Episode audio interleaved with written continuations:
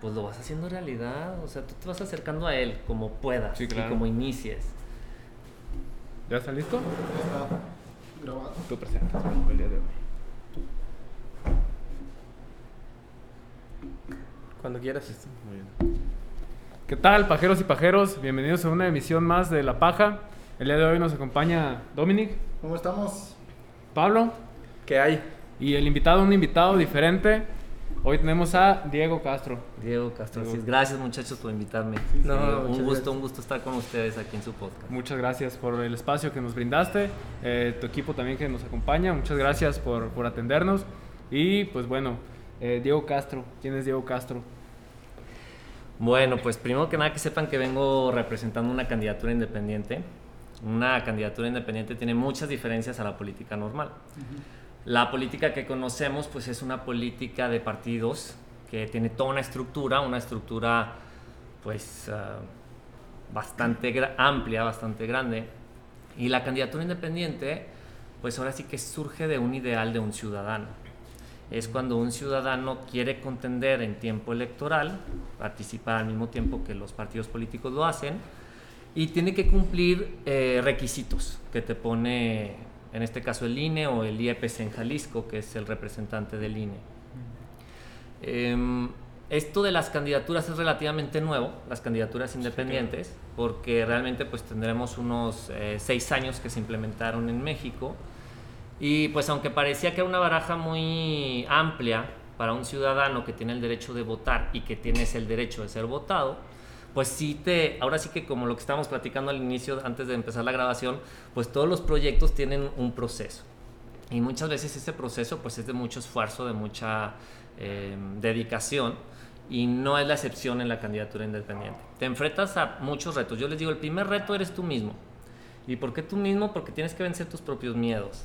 Como ciudadanos no estamos acostumbrados a ser eh, públicos, no estamos acostumbrados a ser vistos y a veces no queremos ser eh, más, más vistos de lo necesario, Claro, ¿no? Porque exacto. siempre te enfrentas al, al temor de la crítica, eh, al temor de tus capacidades mismas, porque todo proyecto, conforme lo vas conociendo y que vas viendo que es amplio, que es grande, eh, pues te pone un reto a ti mismo en lo personal, porque tú tienes que crecer junto con el proyecto o crecer a lo que tú visualizas ese proyecto. Entonces una candidatura independiente que es darte la oportunidad a un ciudadano tradicional de participar con los lobos de mar, la política tradicional que aparte son colmilludos hasta decir basta, pues entonces sí, eh, pues te enfrentas a, situaciones que jamás has vivido. Eh, primero que nada, bueno, el, el inicio. Eh, te conformas como, como, digamos, un grupo de amigos, un grupo de vecinos que de repente decimos, ¿sabes qué? A mí la política actual no me representa.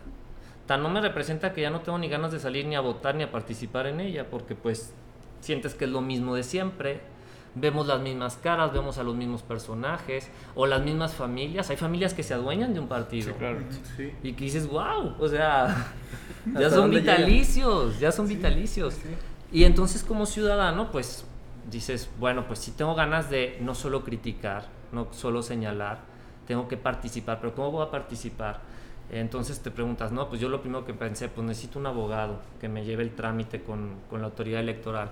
Y fui con un abogado y el abogado me dijo, mira, eh, pues tú necesitas un politólogo. Los politólogos son los que se encargan de la ley electoral, los que interpretan los reglamentos, los que interpretan eh, pues toda esta documentación que tendría que presentar el, el ciudadano que quiere ser candidato independiente ante la autoridad electoral para que la autoridad electoral te permita llevar la contienda de candidatura independiente. Entonces eh, sale una convocatoria a la ciudadanía en general donde te dice, eh, para ser candidato independiente necesitas cubrir los siguientes requisitos. Entre esos requisitos, pues eh, gran parte es una documentación del, del currículum del ciudadano, un estado financiero del ciudadano, porque te investigan bastante. Eh, tú, presentas pues más o menos de qué vives, este, cuáles son tus ingresos, de qué, en qué trabajas, si trabajas, si no trabajas. Eh, realmente eso no es una restricción. Conforme va avanzando el proceso, te dicen, bueno, de acuerdo, en mi caso Chapala, ¿no? Yo, yo dije, quiero contender como presidente municipal de Chapala, quiero ser candidato independiente.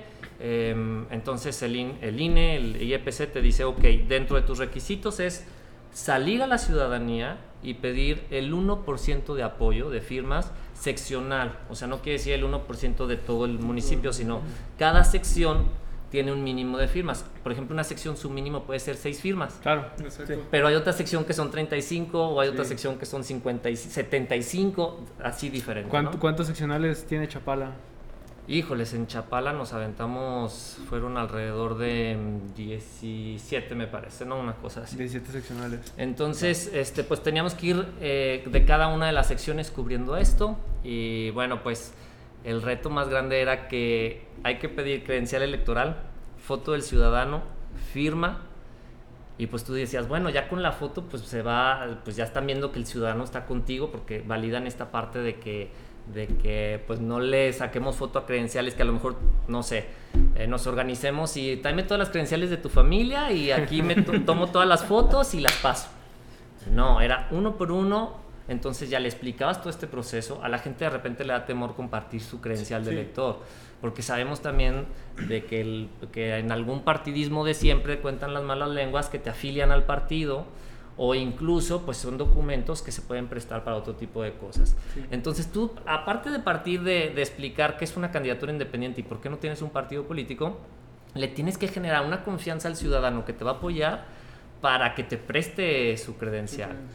Y bueno, pues entonces el reto se vuelve más interesante porque aparte tienes que generar esta empatía de confianza Sí, con el ciudadano y esto se hace recorriendo las calles. O sea, no, no puedes nada más este, decir voy a poner mi mesita en la plaza de Atotonilquillo y voy a esperar que, oigan, voy a estar el, el domingo a las 4, vengan a firmarme, porque nadie va a ir. Sí. O sea, tú tienes que salir y decirle al ciudadano por qué vale la pena confiar nuevamente en la política. La si tú llegas a un lugar y les preguntas a cualquier persona, eh, ¿qué piensas de un político? Ratero, sinvergüenza, descarado, lo peor, ¿no? Las peores este, calificativos. Totalmente. Entonces, ¿cómo hacer que la gente vuelva a tener esta esperanza de por qué sí la política? Yo pienso que lo primero que te mueve es darte cuenta que si tú no tomas una acción directa, las cosas no van a cambiar. Porque aquí podemos discutir y arreglar el, el gobierno y el municipio y tener me- mejores ideas a nuestro ver que el gobierno actual. Exacto. Pero no va a trascender si tú no tomas acciones. Y tú podrías decir, bueno, les llevo mi proyecto, voy a pedir una cita con el presidente, el presidente me va a recibir, me va a decir, Diego, tu proyecto está padrísimo, lo vamos a hacer. Pues no, la verdad es que eso tampoco pasa. No. O sea, ellos tienen sus propios proyectos, ellos tienen sus, sus propios amigos que son a los que escuchan, que esa es la tristeza de la política. Y creo que por eso es que los ciudadanos estamos decidiendo en tomar acciones. Y les comentaba yo que tienes que vencer tus propios miedos porque pues cuando tú te subes a un escenario y, y cualquier persona que le guste eh, cualquier actividad artística o incluso deportiva, tú sabes que siempre hay alguien que está opinando cómo lo deberías de hacer y cómo sería mejor. Sí. Y también siempre va a haber alguien que te va a aplaudir o alguien que te va a buchar. O sea, eso es lo normal. Entonces tú siempre debes de tener una visión muy clara por qué estás haciendo el proceso. Yo este proceso lo estoy haciendo realmente por convicción y no debes de perder ese objetivo porque si lo pierdes, los factores que no salen como tú esperas te desaniman. ¿Y qué pasa si te dejas de llevar por el desánimo? Pues entonces cada vez lo, lo ves más imposible, Más difícil. más difícil de alcanzar y dices, no, pues mejor aquí lo dejo. Sí. Claro. Pero como en todas las demás actividades, esa es la diferencia entre el éxito y el no éxito. Si tú te dejas llevar tanto para un lado como por el otro por los primeros tropiezos y no está saliendo como lo esperabas, o a veces los primeros en criticar tu proyecto es tu familia o tus amigos, quizás vas a perder algunas amistades porque ya no les pareció que juegues un rol político o por lo que tú quieras y gustes, ya no les pareció que estés haciendo eso y lo primero que van a hacer es señalarte. Y, pa- y pasa en cualquier otro ámbito de la vida, o sea, creo que eh, en la política pues es más marcado por las diferentes eh, corrientes de, de- de ideas que hay entre la gente, o sea, en una casa puede haber priistas, panistas, independientes o gente apartidista que está también harta de la política y es más marcado, pero creo que en muchos ámbitos de la vida es, es normal que la gente te señale, e incluso los más allegados, o sea, Claro. inmediatamente haces algo diferente o que, que quiere trascender más allá de lo normal, de lo que estamos acostumbrados y, y el señalamiento es, es evidente. Claro, porque siempre lo diferente pues hace ruido. Sí. Sí. Pero esto que haga ruido, pues también es lo que lo vuelve interesante, es lo que te da una satisfacción, porque independientemente del resultado, cuando tú sabes que das tu 100% en lo que sea, cualquier tema de la vida, si tú diste tu 100%, terminas con satisfacción. Porque no había algo diferente que pudieras hacer, no había algo diferente que hubieras hecho, porque en ese momento era tu 100%. Quizás después, con madurez del tiempo, con madurez de los años, lo que sea, uno podría decir, ah, debí de haber hecho de tal manera o de tal forma. Bueno, lo piensas ya en ese momento por, por esa nueva experiencia que tienes. Pero cuando tú das tu 100, diste tu 100, no había otra cosa que pudieras hacer. Y eso es una candidatura independiente. Lo que nos da es la oportunidad a los ciudadanos de pasar de la crítica a las acciones. Y por eso me entusiasma a mí tanto el, el no solo llevarla en chapala, sino que de alguna manera los, los jóvenes como ustedes vean que sí se pueden hacer las cosas sin venderte, sí se pueden hacer las cosas sin entrarle al juego del partidismo, porque a veces eh, si tú tienes la vocación del, del servicio público y, y, lo vas a hacer por medio de un partido, pero para que puedas avanzar, ellos mismos te van a ir marcando cómo lo debes de hacer, a quienes sí, a quienes no, pues terminan amarrándote de manos y terminas haciendo lo que alguien más te dice que hagas y no realmente tus convicciones. Entonces la candidatura independiente le permite a un ciudadano seguir sus convicciones, tener la posibilidad de entrarle al, al, a las retas con los demás y que no existe un movimiento pequeño, no existe una fuerza pequeña. Cuando tú haces las cosas de corazón y tienen sentido, siempre trascienden, siempre trascienden. Entonces eso es bien importante y eso no solo, lo repito, se aplica a cualquier tema de la vida. Sí, por supuesto. Esto quiere decir que, bueno, a, a, lo, a, lo, que apunta es que eh, estás separado de lo partidista, o sea, uh -huh. tu idea política es eh, alejarte de los partidos y, y, brindar esa posibilidad ciudadana de, de estar en el poder. Sí. Imaginemos que hipotéticamente llega llegan pues las fuerzas políticas del país, que son en este momento Morena. Si te gusta aquí en Jalisco Movimiento Ciudadano, PRI y PAN, te ofrecen alguna candidatura, ¿no la tomarías? Bueno, es que ya me pasó. Ah, ya te pasó. Ya, ya me pasó. Y, y yo, para mí fue un sentido muy claro el por qué estoy haciendo esta, este movimiento. Es la segunda vez que participo. La vez pasada eh, también fui candidato independiente para la presidencia municipal de Chapala. Eh, un movimiento que, que, no, no daban ni un 5 por él, que por ahí mm, hicieron sus, sus quinelas de cuántos votos podía juntar y que no pasaba de 100. Y bueno, pues sorprendió la candidatura independiente, porque hubieron más de 1.200 personas que respaldaron el proyecto y pues que fue eso, ¿no? Entonces para mí era muy importante decir, si yo realmente creo en esta figura, no se trata de llegar al poder por el poder ni cómo hacérmelo más fácil, porque obviamente por un partido político sería mucho más fácil.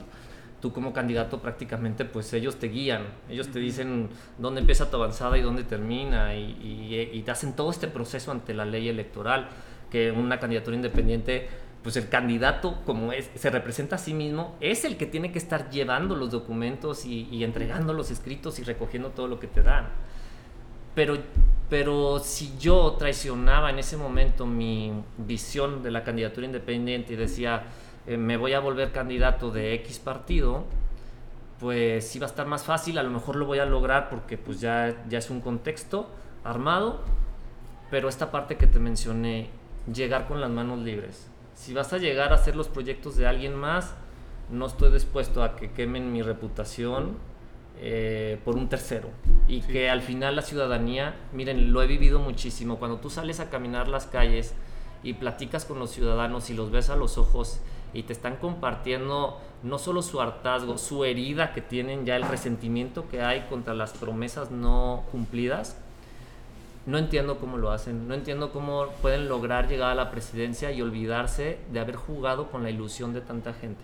Porque hay gente que en verdad está esperando que les cambie su vida. En verdad, o sea, ellos dicen, yo no la voy a poder cambiar por mí, estoy esperando que tú me facilites este servicio, esta oportunidad, este programa.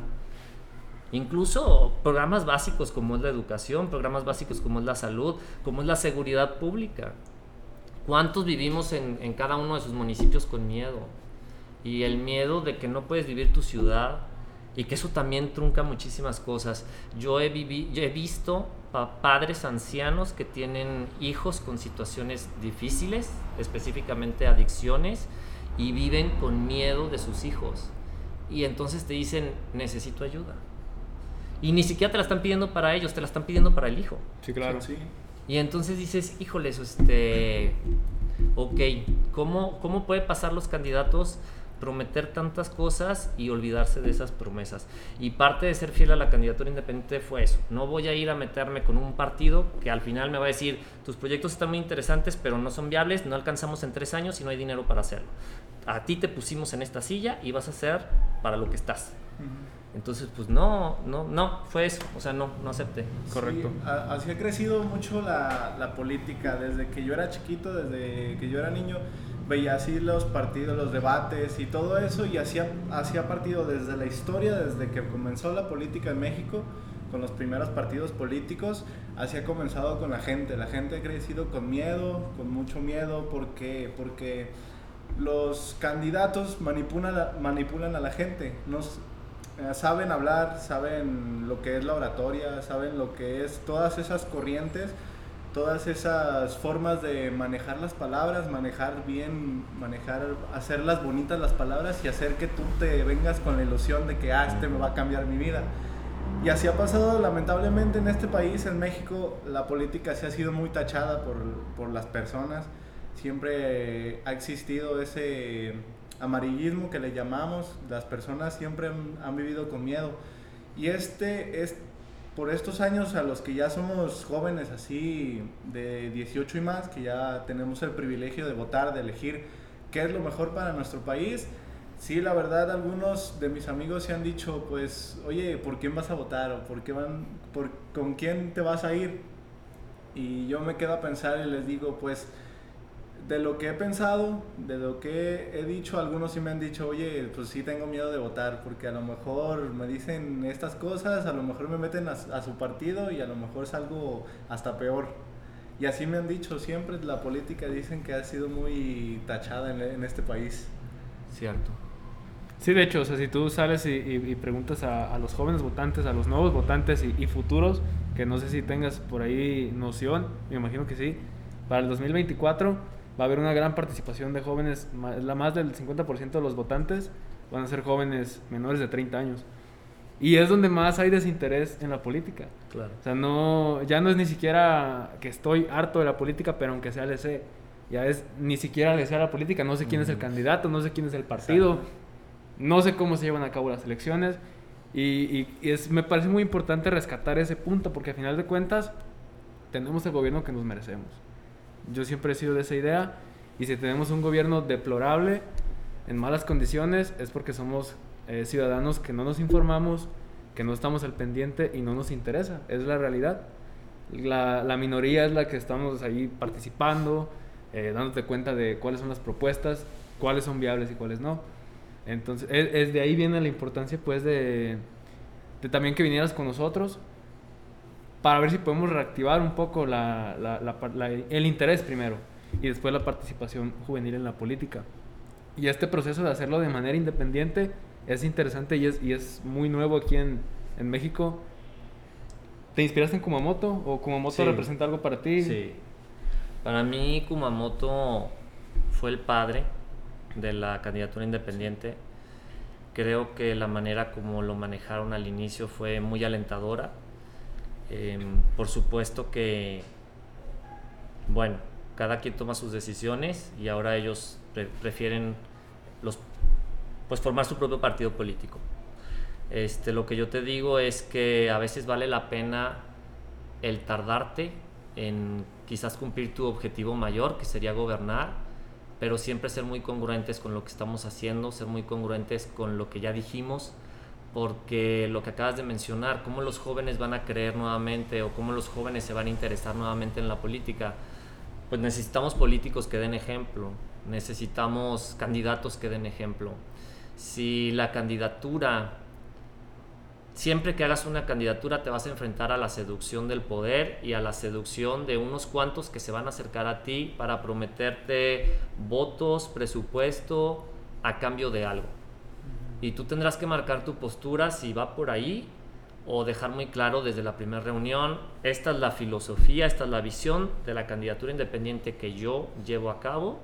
Si te sirve como está, si te quieres unir, si quieres traer tu fuerza para que lo logremos el proyecto, eres bienvenido. Pero si esa fuerza tiene una condición, pues que sepan que no hay, que mejor no llegues. La verdad es mejor no llegar, porque si vas a llegar para que el ciudadano vea que no fuiste lo que esperaban, ya no hay otra cosa después de la candidatura independiente. No hay nada más. Es lo último que nos queda como ciudadanos para tener los gobiernos que merecemos y que queremos. Porque una candidatura independiente no se debe más que al ciudadano. Este proceso que podríamos decir que es complicado, que es difícil, que la misma autoridad electoral lo ha hecho difícil, en realidad es la fortaleza del mismo proyecto. Porque te obliga a lo que les decía, no perder tu rumbo. ¿Cuál es el sentido? ¿Por qué lo estás haciendo? Porque te va a costar, o sea, esto no está, esto no es de aplausos, esto no es de reflectores, esto no, ay, el candidato. No, no, no, es todo lo contrario. Todo el mundo juzga, todo el mundo opina, todo el mundo te dice por qué no lo deberías de hacer. Afortunadamente hay quien te dice, adelante, gracias por existir. Y que te animan. Y eso es muy importante. Si ustedes ven una candidatura o un candidato que vale la pena, anímenlo si realmente vale la pena, tú estás convencido que va a ser el cambio que estás esperando, apóyalo, anímalo, acompáñalo. Y no digo acompáñalo de salir con banderas y, banda. Acompáñalo de aportar ideas, de platicar con tu familia, de, platicar, hey, ya supieron, hay, hay esta figura que me interesó por esto, por esto, por esto. Ese es el mejor ánimo que te pueden dar. Yo de repente recibo mensajes en, en redes sociales que son tan alentadores que dices, vale la pena el trabajo que estamos haciendo. Por eso les digo que una candidatura independiente suma solo por existir. No es de que, ah, no ganaron, híjoles, bueno, pues no. O sea, es el entrar al juego político como candidatura independiente y hacer una campaña diferente al resto de los demás, ya hace que la ciudadanía se cuestione por qué este candidato que lo hace sin presupuesto, sin gente, sin banda, va subiendo, subiendo, subiendo, va acumulando más, más, más. ¿Qué es lo que la gente le hace realmente sentido de su proyecto. Entonces la juventud, que todavía me siento en el filo de la juventud, todavía no, todavía no me suelto, siento que es, lo que es lo que nos mueve, es lo que nos hace decir, hay sentido, me, me estás demostrando con tus hechos y tus palabras que vas para el mismo camino. Entonces, sí vale la pena que en un futuro quizás yo considere hacerlo. Yo, si yo puedo dejar la muestra de lo que queremos como ciudadanos, de servidores públicos, gente que deje de venderse, gente que deje de vender a los demás porque venden a los demás para lograr sus objetivos. Y el día de mañana yo veo que se hace una generación nueva de políticos que se van a preocupar por los jóvenes, por los niños, por los ancianos, por las madres, por los hombres, porque todos, todos necesitamos un diferente empujón. Valió la pena. Valió la pena, aunque jamás gobierne. Pero el hecho de ser congruentes y decir, hey, chavos, vénganse. Y esta no es una carrera para hacerte millonario. Esta no es una carrera para que digas, voy a ser presidente, diputado el puesto que quieras y voy a salir de ahí para no tener que trabajar nunca en mi vida. No. Tú entras, vas a hacer un trabajo de 24 horas más pesado como en ningún otro lugar si de veras vas con el compromiso de chambear y no te van a pagar lo que mereces. Y vas a salir y vas a tener que seguir trabajando si quieres tener un cierto nivel de vida. Si estás esperando llegar a la política para salir millonario, pues dedíquense a otra cosa, porque realmente es que eso es lo que no queremos. Los, los municipios cada vez están más endeudados. Ahora las acciones de los gobiernos se hacen a base de deuda en gran, en gran mayoría. Y pues ya también tienen menos de dónde cortar. También por eso es que llegan menos recursos. La gente se queja mucho de que los recursos llegan a, compadres, amigos, a gente muy cercana de gobierno. Y entonces pasa que el ciudadano cree que le tienes que caer bien al presidente municipal o que te tiene que ver en sus avanzadas o que te tiene que ver apoyándolo para que tú puedas aspirar a tener un apoyo del gobierno. Porque así es como se maneja actualmente. Pero en realidad como ciudadanos debemos de ir y exigir nuestros servicios y te deben de tratar con respeto, con dignidad y en tiempo y forma. Pero si no está siendo así, pues quiere decir que ese gobierno no sirve. Si no es así, quiere decir que los ciudadanos tenemos que entrarle a la chamba de políticos, cambiar las reglas del juego y entonces plantear un cómo funcionaría un gobierno de calidad. Y eso, eso sobre tus amigos y sobre tus compadres, porque a lo mejor tú me dices que me vas a apoyar en mi campaña, pero que te ponga de director de turismo. y entonces, pues, híjoles, ¿qué crees? Es que necesitamos realmente un director de turismo que aparte va a trabajar con cultura, que aparte va a trabajar con seguridad pública, que aparte tiene que tener la capacidad de cómo cambiar el nicho de mercado de turistas si queremos aspirar a, otras, a otro tipo de ingresos que tendrá que trabajar con la carga del municipio, cuántos, cuántas personas podemos recibir en cada una de las secciones, ¿Cómo le voy a hacer para que a Tutonilquillo, que está separado de Chapala, reciba turistas? Porque no van a venir nomás porque sí. O sea, deberíamos de tener un inventario turístico, deberíamos de tener eh, una capacidad de carga, deberíamos de tener baños públicos dignos, limpios y, suficientes. Toda una infraestructura que se requiere para que tú cambies algo así. Pero las visiones cortas y las visiones de poner a cualquiera en puestos tan importantes, entonces ya no, ya no digamos cuánto nos cuesta el sueldo de esa persona es cuánto, cuánto dejamos de percibir como municipio porque no se hizo la chamba como se debía de hacer. Hay, hay una pregunta que aquí queríamos hacer desde que veníamos eh, caminando, recordando al, al gran Tatuani Peña Nieto. Tres libros que hayan cambiado tu vida. Híjole, sí. Este, son bien simples, porque la verdad es de que yo creo mucho en el, en el crecimiento personal, creo que es la base. Uno sería los cuatro acuerdos, Em, me lo recomendaron y fue algo que, que parecía muy simple, pues cuatro acuerdos. este, y que, wow, me cambiaron, pues sobre todo la visión. La visión en, en, lo, en el yo interno. Por eso les mencionaba también esta parte de tener que vencerte a ti mismo y de tener que vencer muchos eh, obstáculos que a veces te los pones tú mismo. Este, entonces, bueno, ese sería uno. Eh, otro, el de Padre Rico, Padre Pobre, que también es muy, muy conocido, que cambia la visión de qué es riqueza ¿no? y qué es pobreza, que también eso te vuelve consciente de que a veces eh, nos hacemos miserables nosotros solos. Entonces esa parte es, eh, es muy importante. Y bueno, fuera así de, de, de cosas así de, de yo personal, hay un libro muy bueno que la verdad ahorita no, no recuerdo el, el título, es más de mercadotecnia, más de imagen personal y te habla de la importancia de tu congruencia interior y exterior, que muchas veces nos dejamos llevar por lo que vemos, pero que cuando no combina con lo que hay dentro de ti, pues llega a una gran decepción. Entonces, ¿cómo tener ese equilibrio? Esos podrían ser los tres que te digo. Por supuesto que no presumo de tener gran lectura, no soy una persona que, que se siente mucho a leer, más bien investigo temas en específico uso lo que ya usamos muchos, que es el, el, famoso internet. y pues ahí sacamos títulos. Ahora en política lo he hecho bastante porque hay muchos temas que desconozco y cuando me voy a enfrentar a ellos, pues es mi primer acercamiento a, a, cierto panorama para poderlo visualizar. Y mi siguiente acercamiento, pues siempre es buscar gente que sí domina la materia, que sí está estudiada en esa materia. Creo que es bien importante que sepamos que un candidato no es todólogo, un candidato no tiene que saber todo tiene que saber lo que no sabe para saber acudir a los consejos de gente experta. No sé de, vamos a decir, eh, urbanismo, tratamiento de aguas, lo que sea, pero voy a acudir a alguien que tiene sus estudios enfocados en eso y quizás tiene proyectos muy interesantes que se pueden llevar a cabo. Y tienes que tener la, la suficiente humildad para reconocer que tus ideas o tus propuestas no siempre son ni las más indicadas ni las correctas para ese momento o para ese lugar.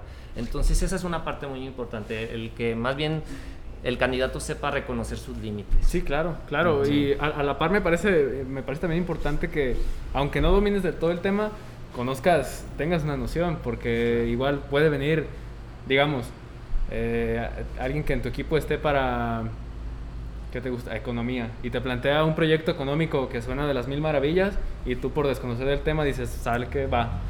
Y a la hora de la hora resulta que no tiene, no tiene sustento ni nada. Entonces, pues, de ahí la importancia también de, conocer un poquito, no entrarle en, totalmente en cero. Mira, hace muy poco tuve una conversación con una persona que sabe de urbanismo y nos comentaba el grosor que se necesita para un empedrado, el grosor que se necesita para una pavimentación, mm. lo cual desconocía yo completamente. Y como muchas veces pues los presupuestos gubernamentales para poderlos hacer rendir, ordeñarles un poquito de aquí, un poquito de allá, este, pues si la característica era 35 centímetros, la vamos a hacer de 15 Y entonces ahí le bajamos los costos, alcanzamos a cubrir lo que dijimos y nos barajeamos otro poquito por acá.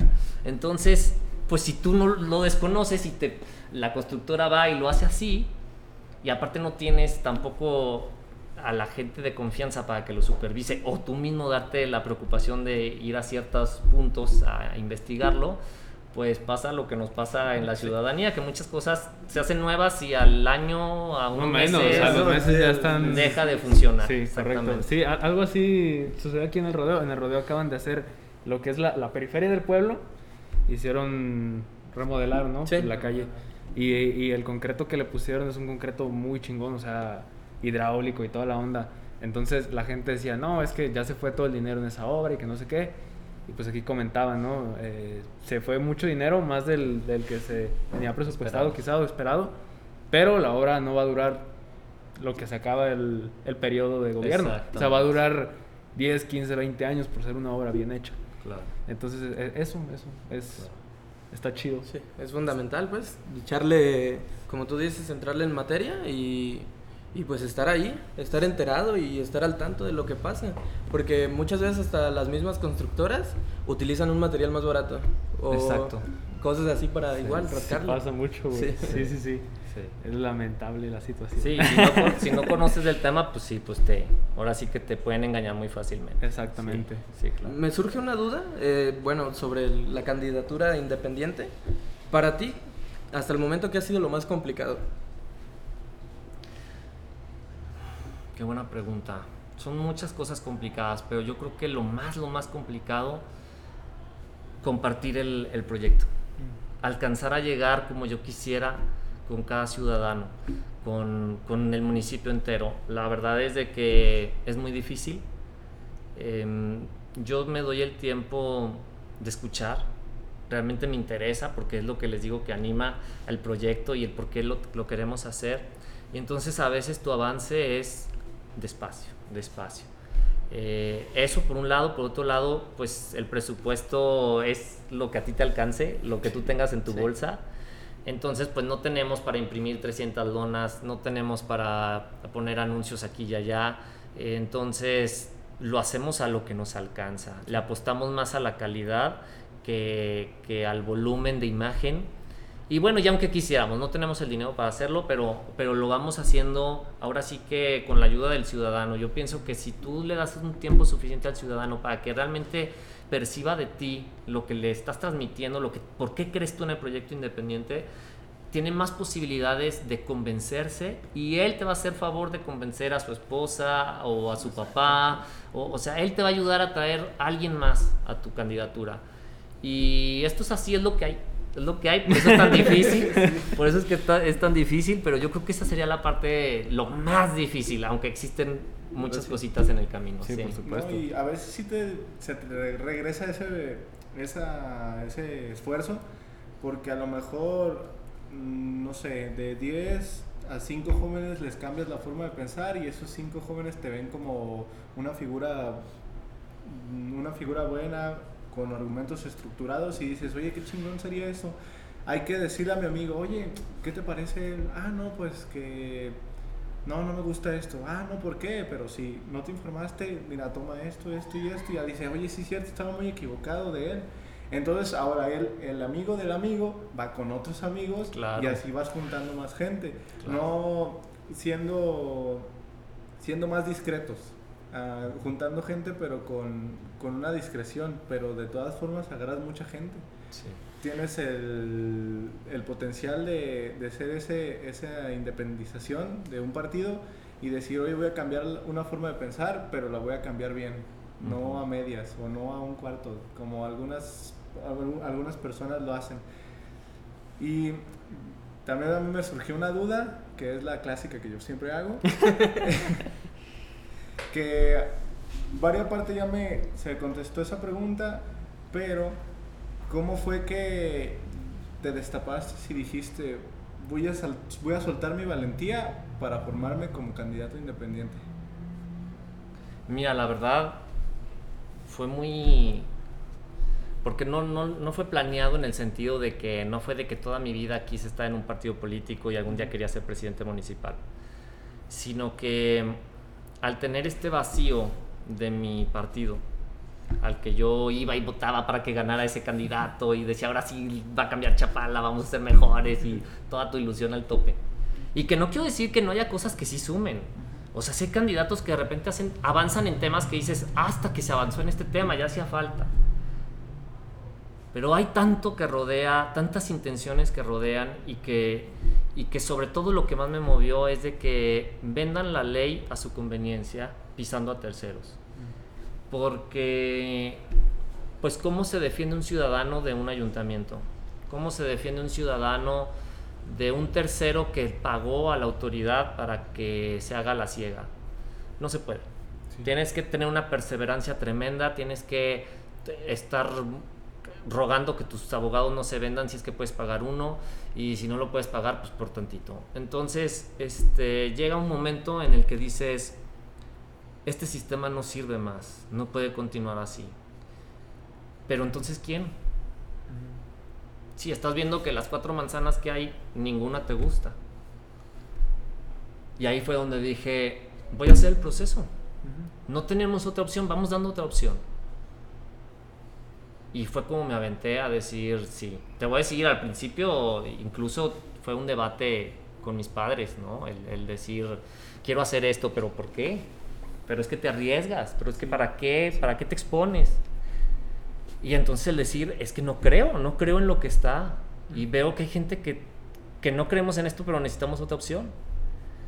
Y fue todo un debate, primero familiar, hasta que afortunadamente en mi caso pues tuve el apoyo de mi familia, me respaldaron y por supuesto que me dieron X cantidad de recomendaciones como típica mamá que te dice que te da la bendición y mil cosas, bueno pues exactamente igual.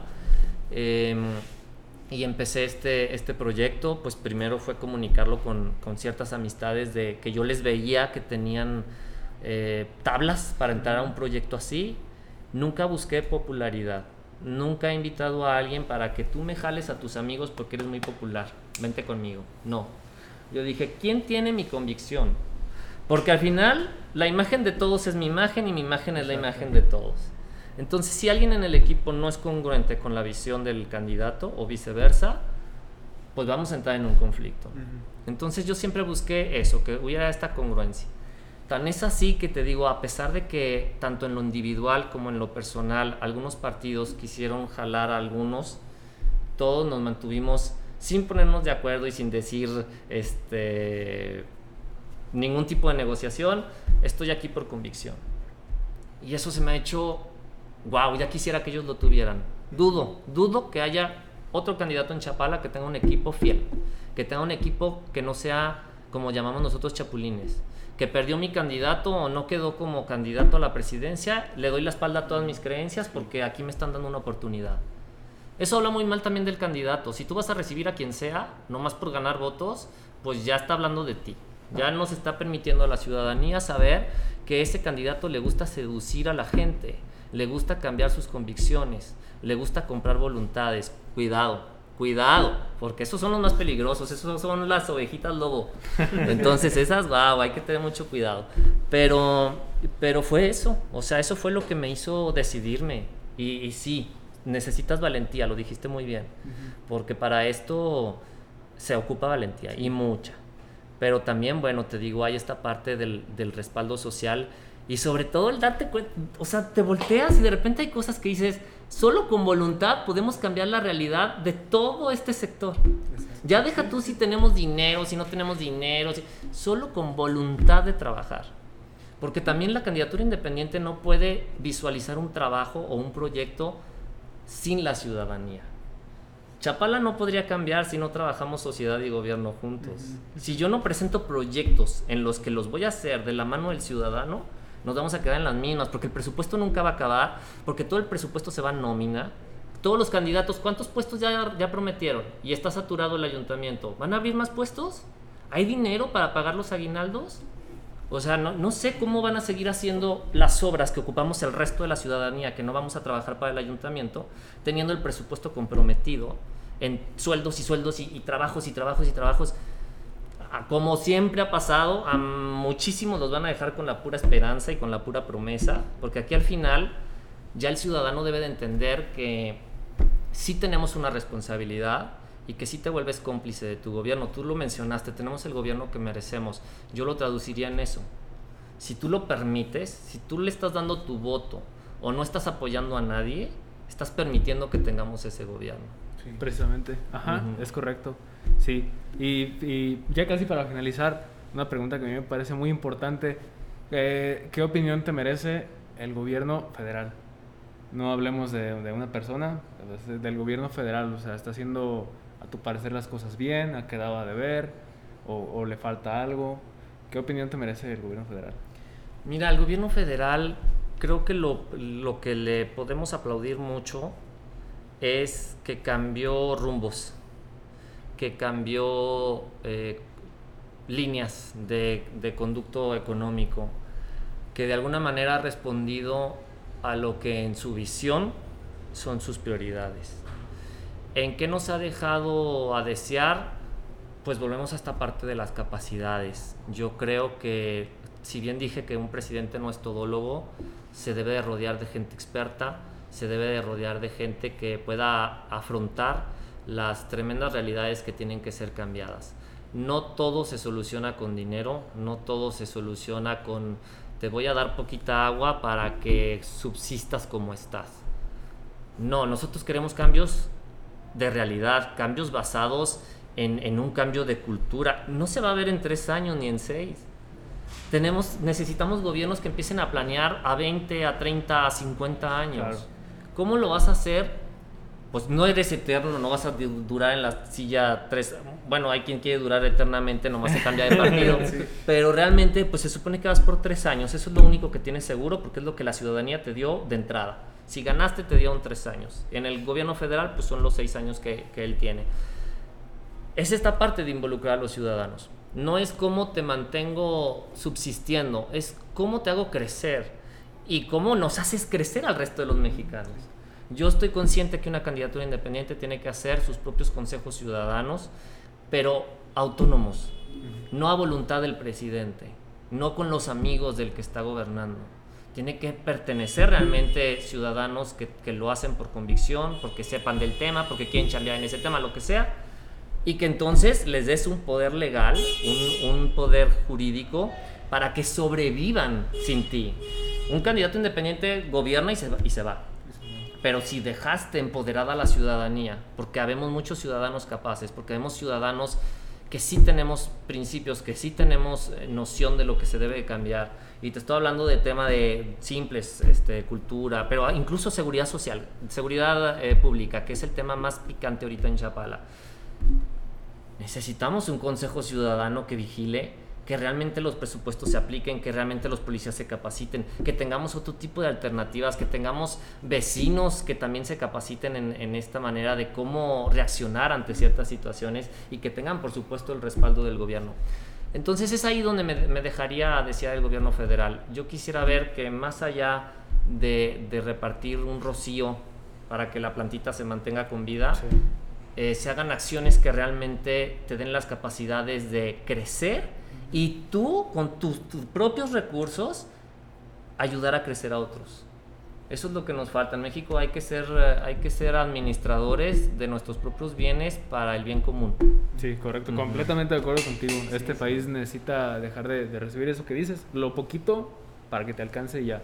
Hay mucha gente capaz, hay mucha gente eh, muy, con, con, muchas habilidades y si le das lo necesario, trasciende y hace trascender a los demás. Uh -huh. Y por ende crecemos como país todos. Uh -huh. Sí, así es. Sí. ¿Quieres decir algo más? Pues nada más, me surgió también un poquito. Podría ser, eh, ¿qué pasa con estos proyectos que mencionas que son a largo plazo, muy largo plazo? Como independiente, ¿Qué sucede con ellos cuando ya no estás? ¿Cómo se le daría continuidad? Ajá, exactamente, porque imaginemos que claro.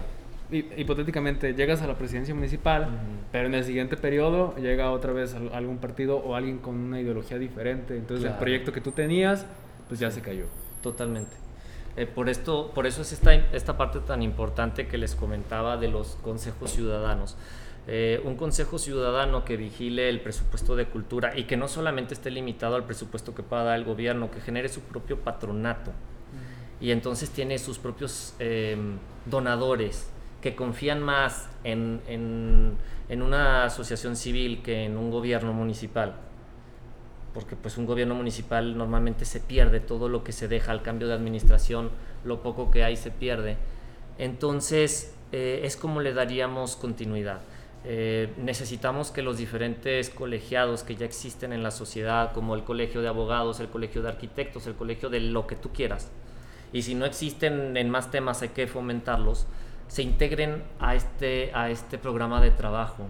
Y entonces los programas de trabajo no están limitados a tres años. Yo soy responsable de estos tres años de empujar este programa, pero ya el patronato y, el, el, Consejo Ciudadano, que sí tiene un proyecto a 20, 40, 50 años, pues se encarga de continuarlo. Obviamente tiene dentro de sus estatutos la manera de ir renovando por gente nueva estos, estos consejos ciudadanos. Por eso yo decía, no va a haber cambios si no se involucra la ciudadanía. Es correcto.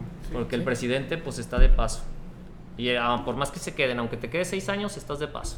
Entonces ahí es, es, es muy importante esta parte. ¿Cómo hacer conciencia en, la ciudad, en la ciudadanía para que empecemos a empujar estos temas?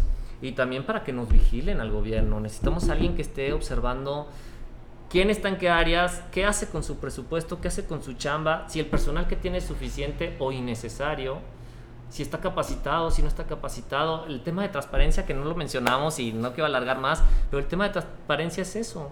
Que un ciudadano común pueda pedirle cualquier rendición de cuentas, hasta cuánto gastas en café, la cosa más tonta. Bueno, hubo un presidente municipal que le preguntaron que si le gustó su pastel de cumpleaños. Y, y estaban obligados a contestar porque la ley de transparencia, pues si un ciudadano te hace cualquier pregunta, debes contestar. Entonces sí hay cosas muy interesantes que se deben de hacer. Sí, hay muchísimo. Y, es, aquí lo hemos dicho muchas veces, es, es eh, un gran trabajo que debe hacer el gobierno y también la ciudadanía y, y a la par. Entonces tenemos mucha chamba por hacer los ciudadanos y que exigirle también a, a, nuestros representantes, porque al final de cuentas creo que el gobierno es eso, un administrador de los bienes y de todos los servicios de, de la ciudadanía. Claro. Sí, exacto. Si, no, si no exigen, pues, ¿qué va a hacer el presidente? No, la pues, bolsita. lo que estamos acostumbrados. Sí, sí. sí. ¿Quieren agregar algo más, muchachos? No, yo no. Bueno, podría, pues, las propuestas que tienes para de las más, las más importantes para, para Chapala en general y para Totonilquillo, que es el pueblo más próximo. Colindante. Claro. pueblo de, sí, la Chila. Mira, una parte bien interesante, tenemos muchas bases. Ya les comenté que la, la básica es seguridad pública, estamos apostándole mucho a nuestros proyectos en, en infraestructura y tecnología. Hay muchas cosas como podemos eh, asegurar, eh, sobre todo información que es muy valiosa de análisis para poder estudiar la situación. Em, pero no solamente es eso, eh, yo me he dado cuenta de que casi la solución a muchos de los temas ya las tenemos los ciudadanos. Y entonces hay gente que de repente te dice, oye, es que en seguridad a mí me gustaría que se armara un proyecto donde vecino vigilante y funciona de esta manera. Y creo que eso es bien importante porque cuando tú vas recabando esta información, te va abriendo el panorama de las acciones que se pueden hacer, unas más onerosas que otras. El chiste es llevar el equilibrio de todas. En Atotoniquillo en especial, lo que hemos escuchado más es un pago de impuestos injusto porque se paga lo mismo que en Chapala, que es zona turística. Hemos escuchado problemas del panteón, eh, de muchas cosas, este, tanto internas como externas. Lo de las calles, que bueno, pues qué les puedo decir, esa es la historia con la que todo atotoniquense ha crecido. Atotopes. Ándale, exactamente. incluso varios se quejan de haberse caído más de 2, 3, 4 y 17 veces. Entonces... Puebla ya es tendencia, pero Atoto es pionero en eso de las caídas de la gente y todo. Totalmente. Traemos también, eh, queremos visualizar mucho al adulto mayor.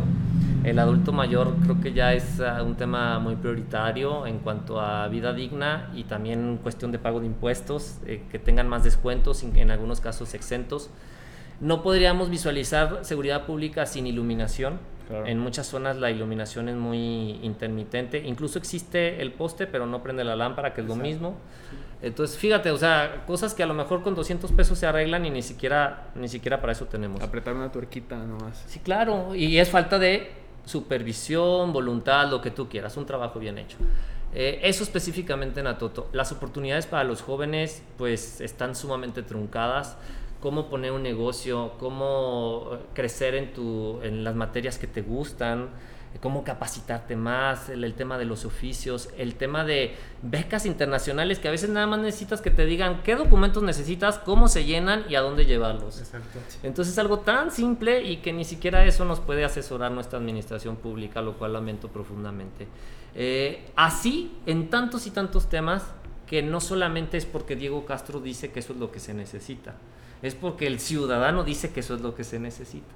Y es esta parte que te digo que hay que saber escuchar y saber que, claro que tenemos una base de propuestas como, como todos, pero que esas propuestas hay que enriquecerlas y en su momento modificarlas. Otra cosa bien importante, no se puede hacer todo.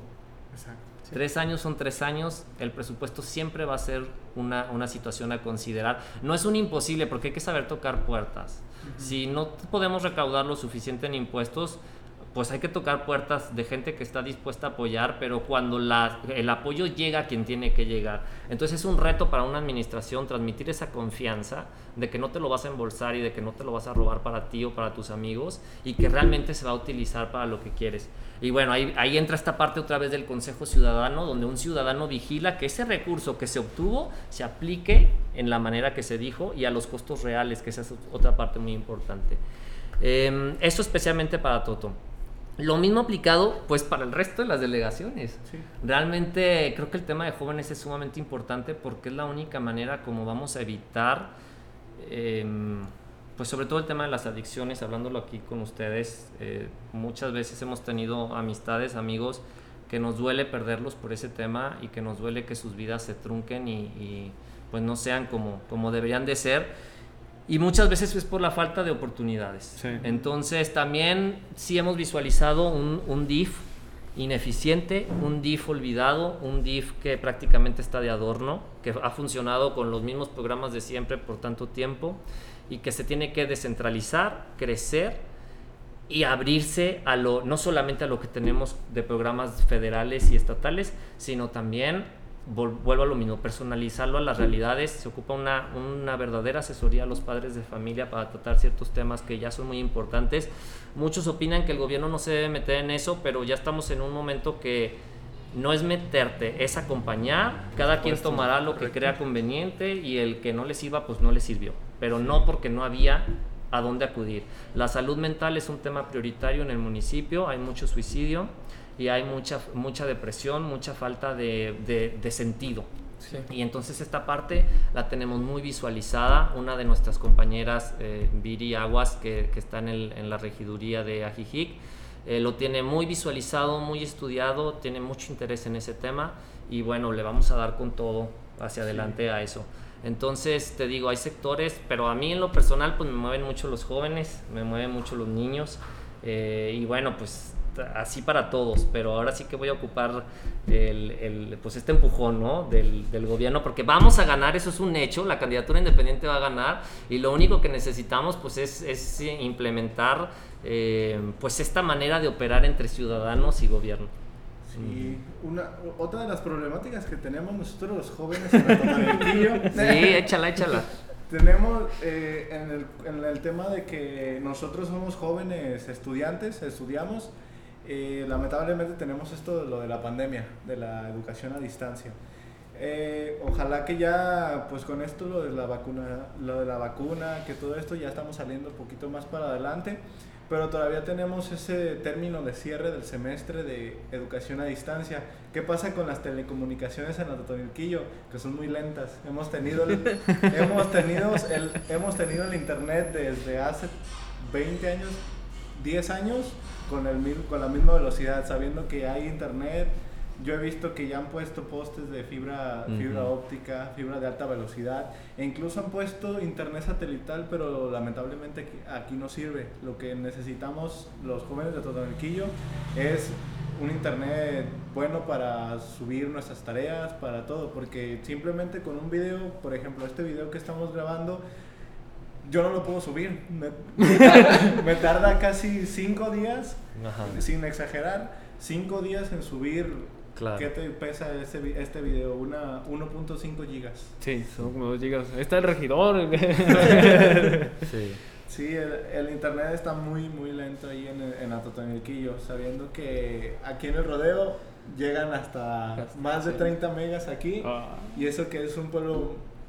En A comparación, ver, a ver, a ver, a ver. en comparación no es por decir que está Claro. chiquito, Sí, sí, sí. pero territorialmente está muy chiquito. Eh, está es- chiquito. a ver, hay que salir a la defensa del rodeo. No, permíteme, permíteme, porque el rodeo es un pueblo más pequeño, pero es más céntrico y más visitado. Exacto.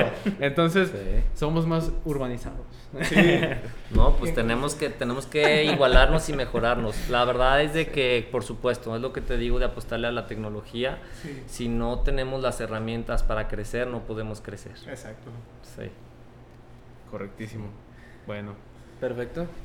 Gracias muchachos, gracias a su público por darme la oportunidad. De repente decir política es como aburrido, pero, Sí. pero realmente es algo muy honorable, muy interesante y que ustedes son los que siguen. Ustedes le van a tener que entrar al quite después de mí. Sí, la neta, es sí. siempre el mensaje que compartimos aquí. Métanse a la política, que les interese la política, porque si no, vamos a seguir igual o Igual, peor. O peor. Exacto. pero tú eres del PRI, ¿no? Mira, bro, ¿qué te puedo decir? En este momento soy neutral, ¿no? Pero, pero Como sí. buen comunicador. Pero, pero, Claro. pero personas dislocando los membrillos, 6 de junio, vota PRI. Como la foto que subiste. Yo no voto. Ah, yo no voto, me gobierna mi mujer. No, mucho éxito, No, muchas gracias por gracias, acompañarnos y, Sí. y pues que sea lo mejor para la ciudadanía y para todos en general. Claro, muchas Desea- gracias. Le deseamos lo mejor, en serio, en todas. Pues mis mejores deseos. Que ojalá y sí, Diego Castro llegue a la presidencia. Muchas gracias, muchas gracias. Pues búsquenme como Diego Castro Independiente, así estoy en Facebook, en Instagram y mándenme mensajes, sus propuestas. Siempre es un gusto recibir sus mensajes constructivos. Muy bien. Sí. Bien, aquí dejamos. Gracias, gente. Nos vemos en la Gracias, gente. siguiente. Gracias. Córtale, bro. Gracias Diego, muchachos. no, gracias No, a ti, muchas Diego. gracias a ti. Espero que fuera lo que esperaban. Sí, no, sí, claro que sí. Te va a robar mi primo, Sí. güey. ¿Eh? Mira, güey, ya cuando tenga mi credencial de Toto, No, pero si quieren después nos pueden invitar a güey, para que